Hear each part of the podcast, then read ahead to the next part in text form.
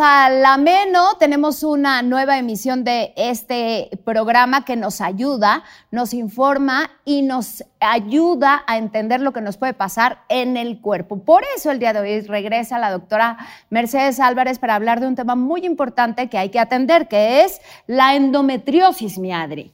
Híjole, y es un tema que yo creo que a muchas eh, o nos ha afectado o gente cercana a nosotros eh, ha tenido y que a veces nos confunde, no sabemos cuáles son los síntomas, si se confunde con miomas o con alguna otra cosa.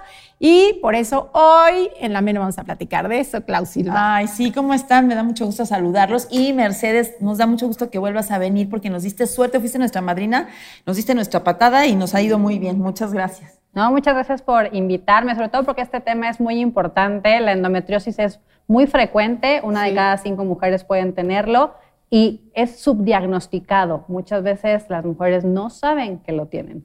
¿Con qué se puede confundir, Mercedes? Vamos, esa es una excelente pregunta porque la endometriosis se puede confundir con muchas cosas. Como los síntomas son inespecíficos y no hay un laboratorio o un estudio que te diga exactamente que tienes endometriosis, puede confundirse desde dolor con la menstruación, dismenorrea, eh, dispareunia, que es dolor al tener relaciones sexuales, estreñimiento, colitis, apendicitis, síndrome de colon irritable, o sea, muchas enfermedades que pudiéramos confundir con algo gastrointestinal o ginecológico, a la larga tienden a ser endometriosis. ¿Y qué es? ¿Qué, ¿no? ¿Qué es la endometriosis? La endometriosis es el la presencia del tejido endometrial fuera de la cavidad uterina. Nosotros, nuestro útero es un órgano hueco, que en la capa interna crece un tejido que se llama endometrio y ese endometrio es lo que nosotros reglamos mes con mes hasta que llegamos al ameno. Hay veces que este tejido endometrial eh, se puede localizar fuera de la cavidad uterina, en intestino, en ovarios, en trompas de falopio, o sea, fuera del cuerpo. Este tejido es susceptible a hormonas, que quiere decir que cuando tú reglas, ese tejido también responde. Responde y se inflama y te da síntomas. Exacto. Oye, ¿y en qué periodos de la vida de una mujer se puede presentar? Porque eh, varía. Varía, pero la prevalencia es entre los 20 y los 30 años. Uy. Que no quiere decir que no pueda verse antes o que no pueda verse después. Sí, eh, mientras más temprano aparece la, endometriosis, más severo, más secuelas puede tener a la larga. O sea, es peor que te eres un adolescente, una mujer joven. Pero lo común es encontrarlo en mujeres de 30, 35 años. Ahora, la buena noticia es que tiende a desaparecer con la menopausia, porque como es una enfermedad que es dependiente de hormonas, al entrar en menopausia, nuestro ovario pues deja de producir estrógenos, deja de alimentar la lesión endometriósica y entonces desaparecen los síntomas. Aunque puede haber mujeres que en transición a la menopausia, perimenopausia o ya en menopausia, ya sin reglar, todavía tengan síntomas secundarios a las secuelas de la endometriosis. ¿Es grave? Es grave no de, no de vida, pero es grave por calidad de vida. Esto es una enfermedad crónica, esto no lo sabíamos hasta hace poco. Ya la FIGO, que es la Federación Internacional de Ginecología y Obstetricia, ya nos dice que esta enfermedad se tiene que tratar como si fuera una diabetes, una hipertensión, o sea, es algo que es de por vida. Entonces, uno, esto es crónico. ¿Y qué puede pasar? Que puede afectar tanto tu calidad de vida que tengas problemas a la larga. Si tu endometriosis, porque otra vez es diferente en cada, en cada mujer. Si tu endometriosis se caracteriza por dolor.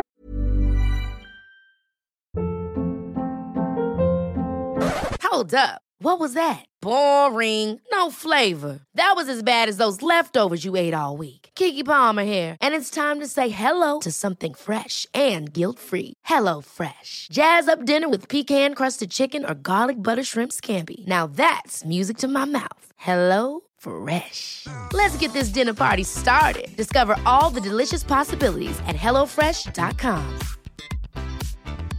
Ready to pop the question? The jewelers at BlueNile.com have got sparkle down to a science with beautiful lab grown diamonds worthy of your most brilliant moments. Their lab grown diamonds are independently graded and guaranteed identical to natural diamonds, and they're ready to ship to your door. Go to Bluenile.com and use promo code LISTEN to get $50 off your purchase of $500 or more. That's code LISTEN at Bluenile.com for $50 off. Bluenile.com code LISTEN.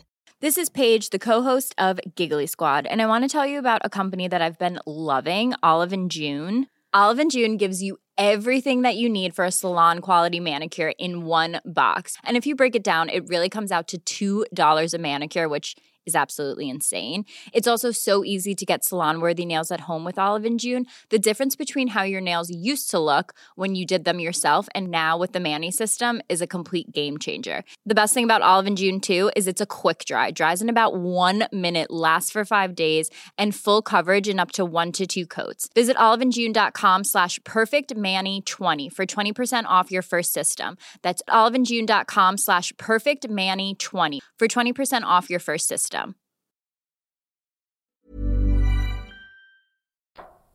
Puede hacer que este dolor se vuelva cada vez más severo, más severo, más severo, hasta que sea incapacitante. A lo mejor no te duele, pero tienes un proceso inflamatorio dentro de tu cavidad pélvica y eso puede hacer que tengas infertilidad. Entonces, a largo plazo tienes problemas para poder concebir. Entonces, dependiendo de dónde esté la endometriosis, la severidad, los síntomas, pues vas a tener Y no quieres tener relaciones temas. sexuales Eso, ni de exacto. chiste, ¿no? O sea, que no, yo, no, me duele, bye. Exacto, hay algunas Ajá. mujeres que, que- que la- que el síntoma es dolor durante las relaciones sexuales. Hay quienes tienen dolor durante la menstruación. Hay quienes tienen un dolor raro, se le llama dolor difuso. Siento que me duele en la pelvis, pero no logro ubicar en qué lugar me duele. Ahora, hay 10% que no tienen nada, no tienen síntomas y se dan cuenta cuando quieren concebir y no se pueden embarazar. Ok. Oye, ¿y cuál sería entonces un buen diagnóstico? ¿Cómo, cómo puedes saber que sí hay una endometriosis? La endometriosis es difícil de diagnosticar. Hay un estudio que dice que se tardan hasta 12 años en poder lograr un diagnóstico de endometriosis. Ay, porque, no. te lo juro, porque como se parece a muchas cosas, tardas en hacer como la sospecha diagnóstica. Entonces, ¿cómo puedes tú sospechar que a lo mejor tienes endometriosis? Eh, la triada es dolor durante la menstruación, dolor al tener relaciones sexuales o dolor difuso pélvico, que pueden estar juntos, pueden estar en singular, puedes tener uno u otro o hacer combinaciones, o pueden acompañarse de otras cosas. Por ejemplo, Colitis, ¿no? Puede- o sea, Colitis. eso te puede causar que te dé colitis, ¿no? Exacto. eh, hay pacientes que cursan con colitis, hay pacientes a las que les baja la regla y se estreñen, o les da diarrea, o tienen mucho cansancio, o se sienten como, como muy mal anímicamente, y esto es cíclico. Entonces, vamos. Oye, ¿cuántas implicaciones qué tiene? fuerte está. No, o sea, ahora entiendo cuando dices afecta la calidad de vida, pues cómo no, y a, ver, a lo mejor ni te das cuenta. Y nada más, pues es bueno, así estoy, estoy cansado, pues seguro es por esta otra cosa, la otra, o ando inflamado porque comí esto y lo otro. Y a lo mejor no sabes que pudiera ser una endometriosis y que me imagino tiene tratamiento. ¿Tiene tratamiento? Sí. Ahora, eh, va encaminado a diferentes cosas. Los princi- las principales metas de tratamiento que tenemos como médicos que tratamos endometriosis es, uno, preservar fertilidad y dos, controlar sintomatología. ¿Por qué? Pues porque la característica más severa y lo que más afecta a la calidad de vida es cuando hay dolor, ¿no? o sea, si no sí. puedes tener relaciones sexuales, si no puedes ir a la escuela, si no puedes laborar porque te tumba la, la regla, pues eso es un tema muy Claro. importante. Entonces, lo principal ahorita es eh, dar un tratamiento para que se disminuya tanto el crecimiento de, de estos foquitos endometriósicos y que no haya este proceso inflamatorio tan severo y que te puedas embarazar. Actualmente hay nuevos tratamientos que están basados en hormonas, no en estrógenos, porque recordemos que alimenta el, el- el- el endometrio. foco endometriósico, pero sí hay pastillas con progestinas que lo que hacen es inhibir el crecimiento endometrial, hay DIUs hormonales que se colocan para inhibir el crecimiento del endometrio. Si es muy severo, a veces hay que hacer la paroscopía para entrar directamente a quemar los focos de endometriosis, para quitarla, más o menos Eso para sería el raspado, que luego dicen, es que me hicieron un raspado. No es un raspado tal cual, Ajá.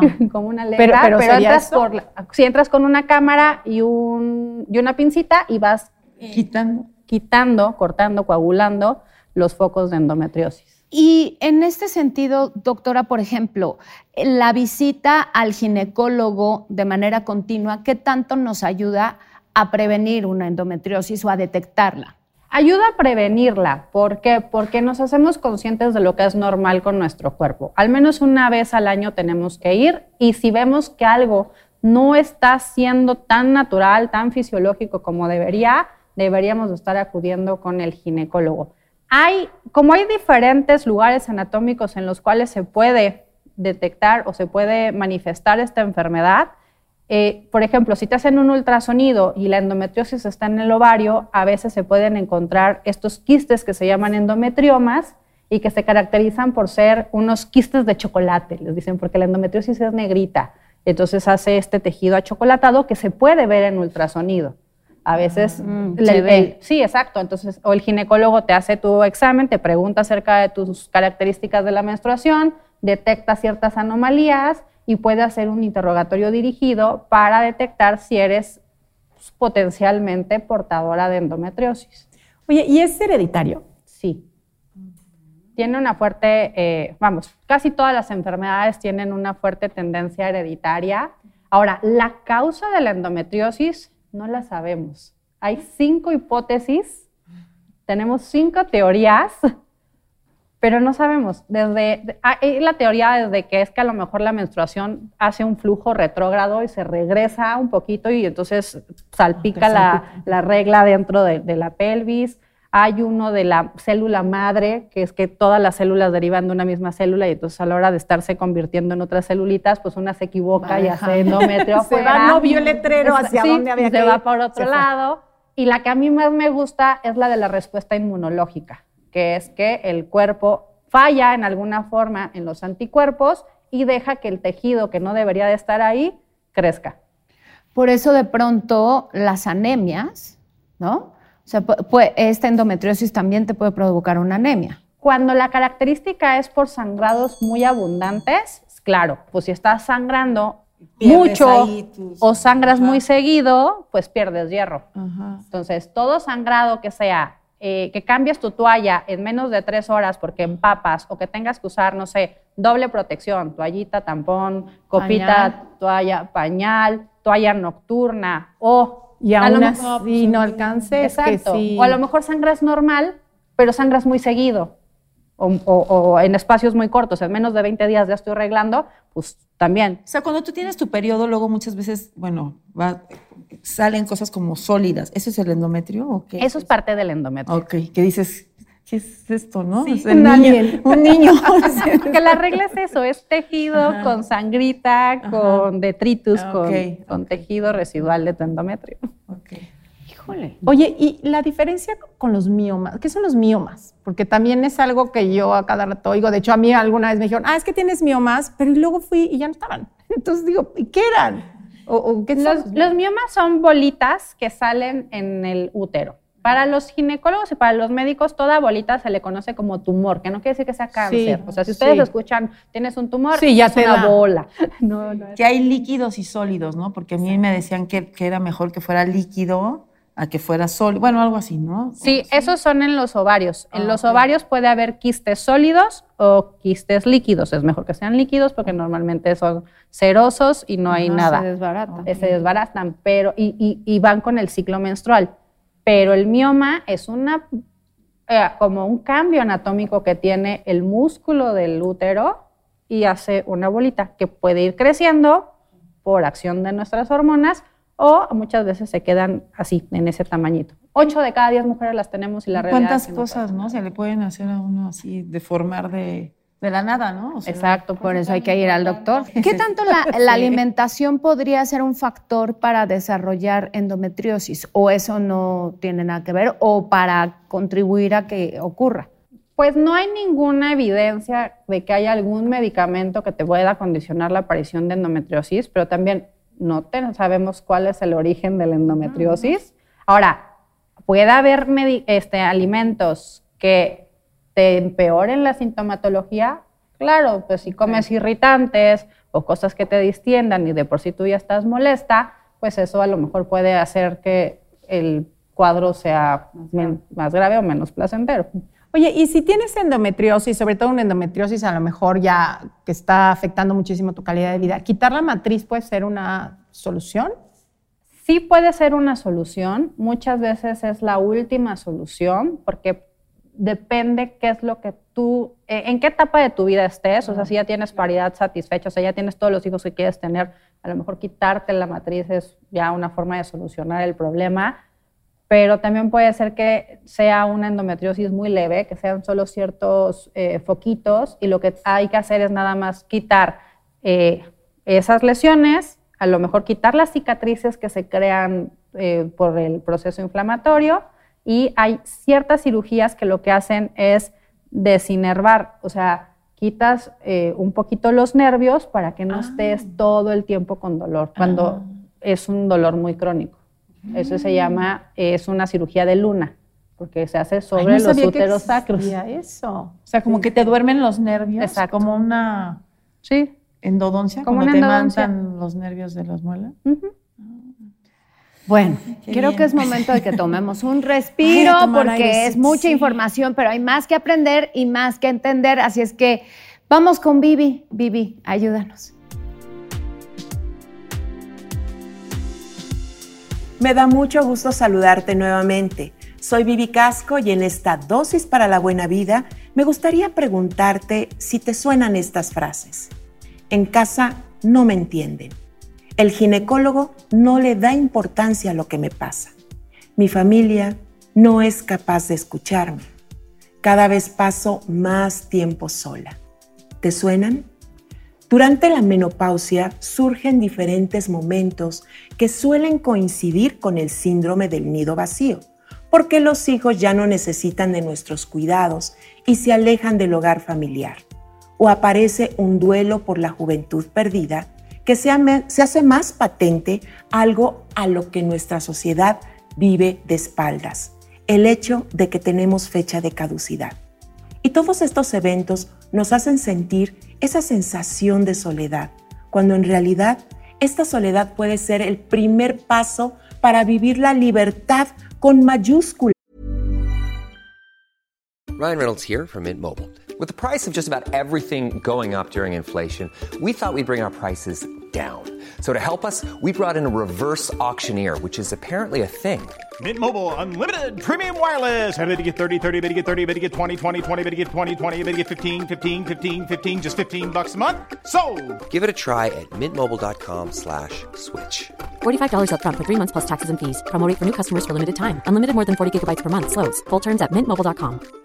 Everyone knows therapy is great for solving problems, but getting therapy has its own problems too like finding the right therapist, fitting into their schedule, and of course, the cost. Well, BetterHelp can solve those problems. It's totally online and built around your schedule. It's surprisingly affordable too. Connect with a credentialed therapist by phone, video, or online chat, all from the comfort of your home. Visit betterhelp.com to learn more and save 10% on your first month. That's BetterHelp H E L P. para aprender que cada una de nosotras podemos llegar a ser nuestra mejor compañía. La soledad puede presentar también una cara muy enriquecedora y creativa. ¿Cómo es eso? Para empezar, la soledad es un estado que facilita el autodescubrimiento y la búsqueda de nuestro propio placer, libres de las exigencias externas, ya que ya no tenemos que estar pendiente de los demás, por lo tanto, podemos sentirnos dueñas de nuestra vida más que nunca.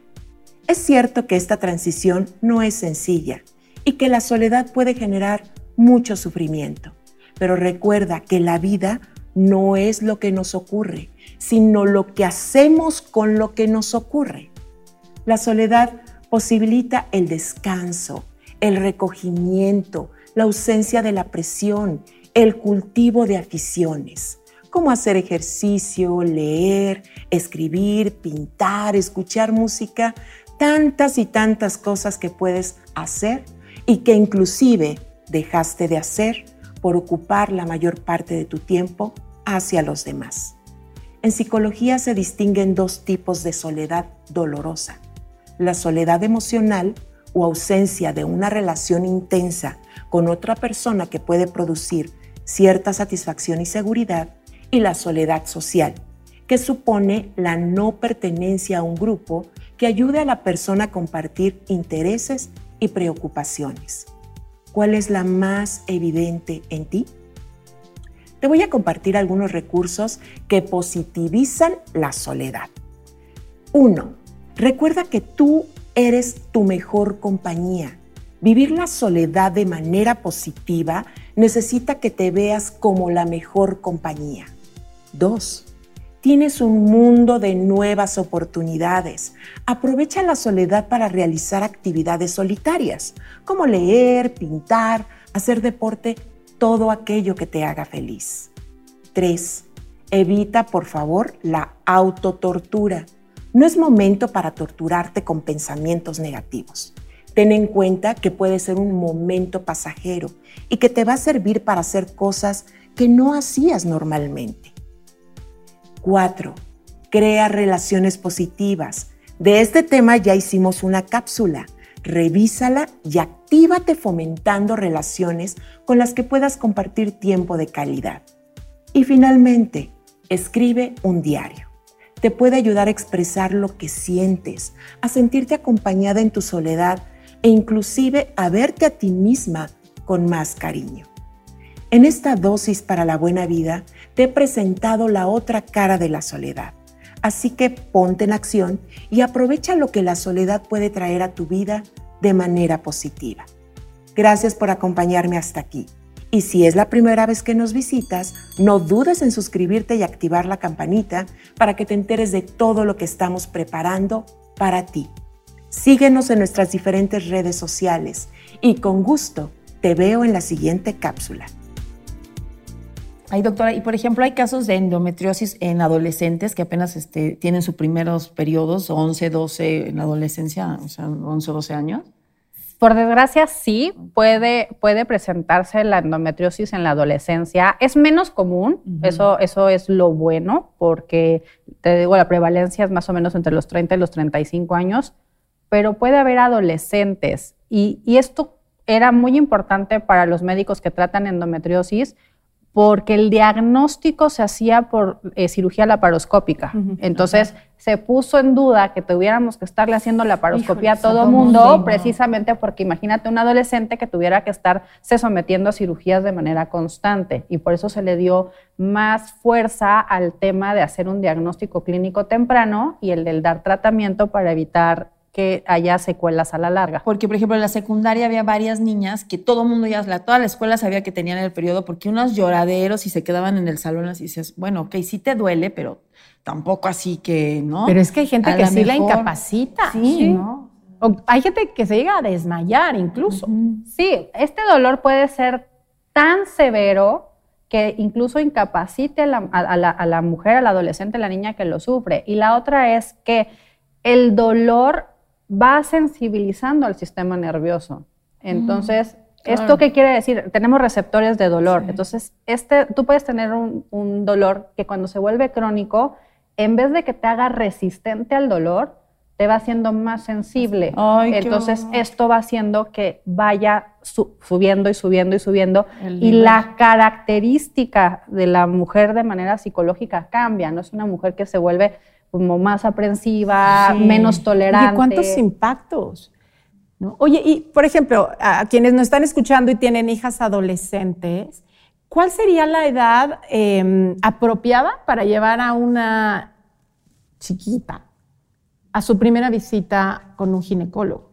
La primera visita al ginecólogo, de acuerdo al colegio americano, ellos recomiendan que sea antes de que empieces a menstruar. No va a haber una exploración ginecológica en esa. Ah, eso es importante, porque lo dices, híjole, ¿cómo voy a llevar a mi criatura? ¿No? Sí, te tiene mucho que aprender. Eh, sí, entonces esta, esta consulta es sin exploración física, no va a haber exploración de mamas, no va a haber exploración ginecológica, va a ser una plática. ¿Una plática de qué? De fisiología. ¿Qué es el ciclo menstrual? ¿Cuáles son tus aparatos eh, reproductores eh, femeninos? Vamos a hablar también de los masculinos, de qué es el sexo y cómo evitar un embarazo y cómo evitar infecciones de transmisión sexual, ¿no? O sea, ¿qué es tu cuerpo? ¿Cómo funciona? ¿Para qué sirve? ¿Y qué es lo que va a pasar? ¿Qué cambios vas a tener? Ahora, si no la llevaste antes de que empezara a menstruar, cuando empieza a menstruar, es un buen momento para que acuda. A menos que tengas síntomas antes, que si te, que digas, como dices, claro, oye, esta niña se desmaya cada vez que tiene un cólico o le baja este, muchísimo, digo, en caso que no lo hubieras llevado desde antes, pues sí, como es un foquito, ¿no? Sí, claro, siempre que, eh, vamos, y si tú ves que algo, que algo está, está raro. o a ti como mamá te vibra que esto no es tan normal, hay que ir a preguntar. Siempre, es- el ojo clínico de las mamás no se equivoca. No, claro. ¿Qué tan bueno sería como un, además de que te tienes que conocer, eh, hoy día hay muchas aplicaciones, ¿no? Para llevar el, el tipo de flujo, tus conteos, tu periodo. ¿Eso lo recomiendas tú como ginecóloga para conocer tu cuerpo, pero sobre todo para ver si hay algún cambio en este sentido y detectar una endometriosis? Sí, las aplicaciones eh, siempre son una ayuda. ¿Por qué? Porque te marcan tendencia. Las reglas son predecibles, son cíclicas. O sea, no quiere decir que te va a bajar exacto como reloj cada 28 días. Puede haber variaciones de uno o dos días, pero a veces es difícil que tú estés como captando si es regular o no. Entonces, eh, vamos, la tecnología llegó para, para ayudarnos, Ayudar, para claro. facilitarnos la vida. Y sí es una buena idea el fomentar el uso de estas aplicaciones que, que pueden ser un eh, traqueador de periodos o que puedas tú ponerle los síntomas que tuviste, porque entonces vas a detectar, a lo mejor es habitual que el primer día de la regla nos moleste o nos duela, ¿no? Pero si esto se vuelve algo continuo y estás viendo que de siete días que reglas, cinco estás botada en tu cama y lo tienes apuntado, es más fácil que lo interiorices y que lo puedas externar.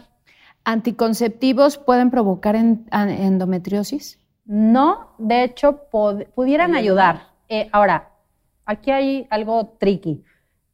La primera línea de tratamiento durante mucho tiempo fueron los anticonceptivos orales combinados, o sea, tienen estrógeno y tienen progestina, pero la endometriosis se alimenta, de alimenta estrógenos. estrógeno, claro. Entonces, puede ser que disminuya levemente la sintomatología, pero no desaparece. Entonces, si tú tienes dolor durante la regla, te dan el anticonceptivo y no mejora, probablemente sea endometriosis porque el estrógeno de tu Lo está- anticonceptivo lo está lo está perpetuando. Y, y también he escuchado de gente que igual se hace estos tratamientos donde o les queman o como que les limpian y vuelve a aparecer. La 50% de las pacientes que son que han sido sometidas a una laparoscopía pueden tener una recidiva ¿Como cuánto tiempo después? a los cinco años.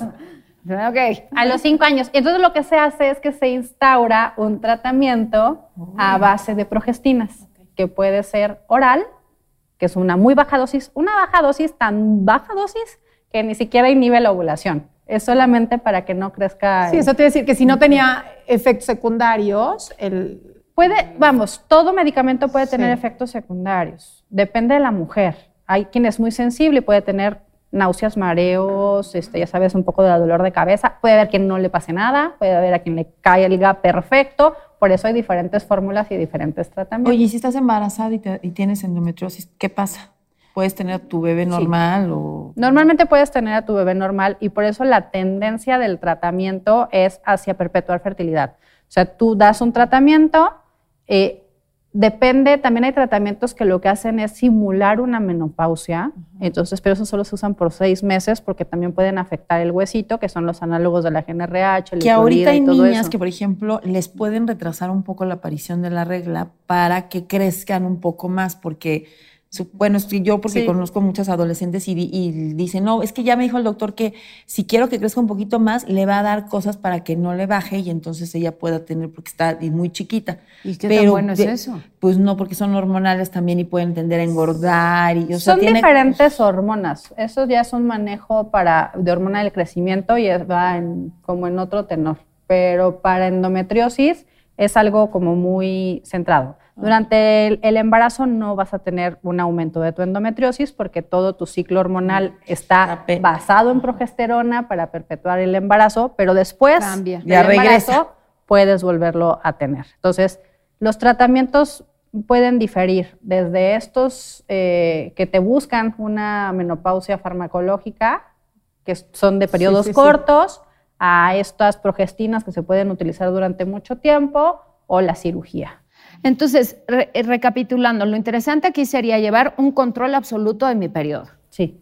Después, eh, detectar si tengo dolor. Dolor durante la menstruación, dolor durante, las relaciones sexuales o dolor en abdomen o pelvis que no puedas localizar de dónde viene ese dolor. Inflamación también. Claro, inflamación, datos de colitis, síndrome de colon irritable que no mejora aunque haya sido con el gastro, hay que hacer diagnóstico diferencial. Y la cantidad de sangrado. Sí. Oye, ¿y una endometriosis podría eh, degenerar en algún cáncer o en algo así? No, no. Sí, vamos, dentro de lo malo de la endometriosis, lo bueno es que no es eh, precanceroso, no te predispone a tener cáncer de nada, mm, vamos, no es maligno. Ok. Ok, nada más es, como decías, muy molesto, te puede afectar tu calidad de vida, puede afectar tu fertilidad. Pero imagínate, si no sabes que lo tienes, si no tienes un síntoma y, quieres ser madre. Sí, o sea, no, no que sea bueno, pero, o sea, todo lo que, lo que implica, y a mí me, me impacta mucho que no se sepa todavía de dónde viene.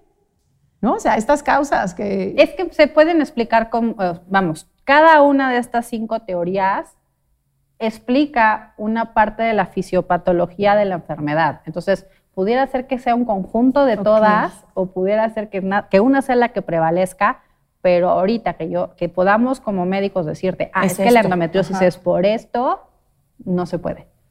No hay remedios, este, no quiero decir, sí, caseros, pero no hay remedios, ni test, ni nada de esto que contribuye a disminuir el dolor, porque somos muy dados a tómate el té de quién sé qué o este, muchas cosas así. No, por ahí no va. Vamos, la automedicación de, de tratamientos herbolarios siempre va a estar contraindicado si no sabemos exactamente la fórmula. Hay ciertas cosas que podemos hacer para mejorar síntomas como ejercicio, calor local, el descanso y la buena dieta y la hidratación.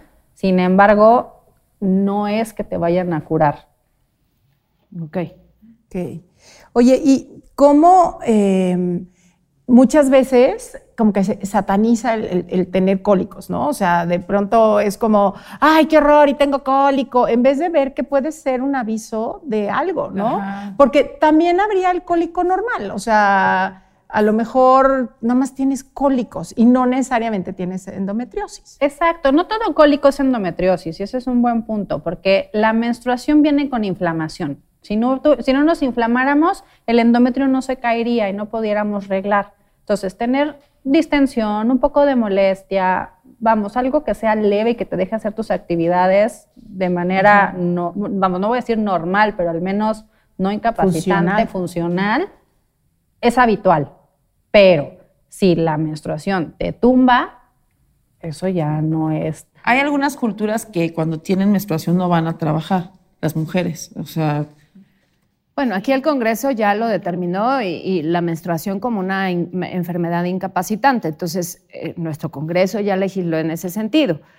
Otro día nos vienes a ayudar para el tema de si la meno también podría considerarse un proceso, porque no es una enfermedad, es un proceso incapacitante, también podría entrar en ese rubro.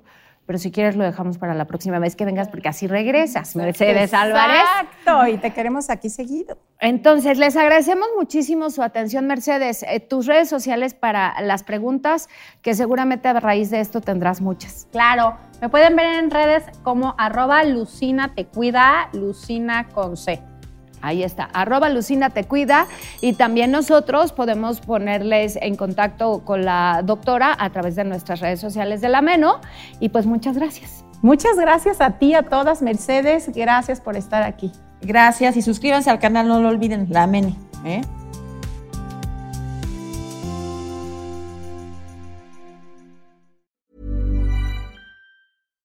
Hi, I'm Daniel, founder of Pretty Litter. Cats and cat owners deserve better than any old-fashioned litter. That's why I teamed up with scientists and veterinarians to create Pretty Litter.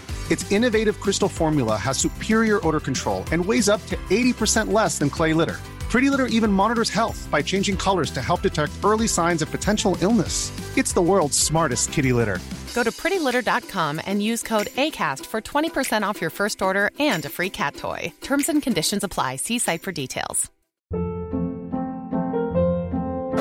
Hold up. What was that? Boring. No flavor. That was as bad as those leftovers you ate all week. Kiki Palmer here, and it's time to say hello to something fresh and guilt-free. Hello Fresh. Jazz up dinner with pecan-crusted chicken or garlic butter shrimp scampi. Now that's music to my mouth. Hello Fresh. Let's get this dinner party started. Discover all the delicious possibilities at hellofresh.com.